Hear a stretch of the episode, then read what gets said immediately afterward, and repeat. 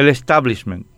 El 10 de septiembre de 2016, Hillary Clinton, candidata a presidente de Estados Unidos por el Partido Demócrata, entre comillas, dijo en Nueva York que pueden poner la mitad de los electores de Donald Trump en una cesta de gente de baja calidad, basket of deplorables, racistas, sexistas, homofóbicos, islamofóbicos. Hillary es exalumna de la Universidad de Yale, integrante de la Ivy League, liga originariamente deportiva de ocho universidades, Brown, Columbia, Cornell, Dartmouth, Harvard, Pennsylvania, Princeton y Yale, que se convirtió en una red de influencias. Allí se forma la élite norteamericana. El desprecio al pueblo expresado por Clinton tiene una larga tradición en Estados Unidos. El 8 de noviembre de 1960, Richard Daly, intendente demócrata, entre comillas, de Chicago, inventó 9.000 votos a favor del candidato demócrata, entre comillas, a la presidencia John Fitzgerald Kennedy, exalumno de Harvard, otorgándole el estado de Illinois en el colegio electoral norteamericano.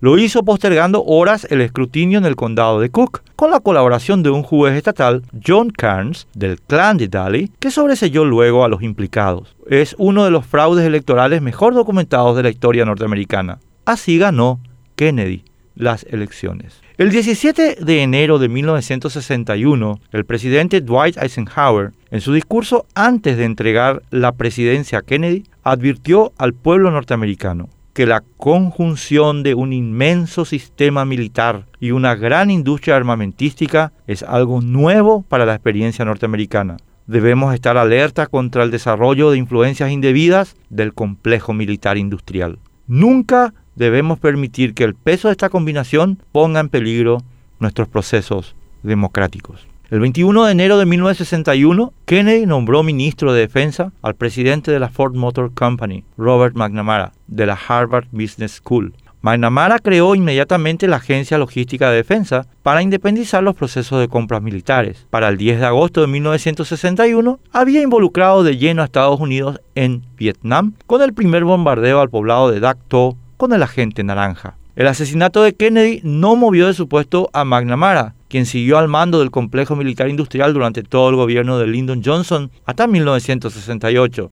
y hasta 1981 presidió el Banco Mundial. Lord Bennett escribió en 2011 en la revista Forbes un artículo revelador. Las universidades nunca olvidan a sus alumnos, especialmente cuando son billonarios. Las universidades de la Ivy League entienden mejor que muchos el valor de las relaciones de largo plazo. El 23 de marzo de 2012, el presidente Barack Obama, exalumno de Columbia, designó a Jim Jong Kim, exalumno de Dartmouth, presidente del Banco Mundial. Kim era parte del equipo de George Soros, exalumno de Columbia, y trabajó en implementar los planes de Soros eh, para la entidad, dando a las ONGs poder en la política de otorgamiento de créditos y en independizar a los funcionarios de la entidad de la supervisión política de sus gobiernos. El 23 de noviembre de 2016, la revista Time reportó que Soros empezaba dando 10 millones de dólares a las ONG, su guerra contra el entonces presidente electo de Estados Unidos, Donald Trump, mediante el seguimiento del discurso de odio. Cuatro años después, está normalizada la censura.